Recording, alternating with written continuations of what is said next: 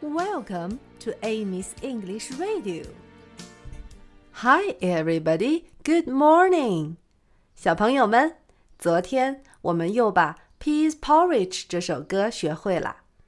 今天我们一起把这首歌由慢到快连唱三遍，请你一定要和我一起唱哦。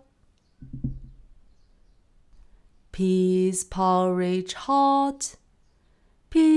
Porridge cold, peas porridge in the pot, nine days old.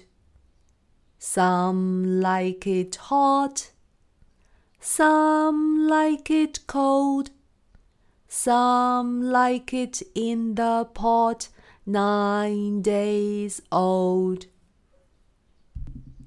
Peas porridge hot Peas porridge cold, peas porridge in the pot, nine days old.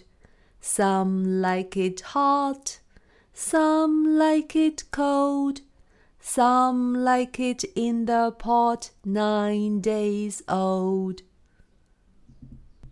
Peas porridge hot, peas porridge cold, Peas porridge in the pot, nine days old.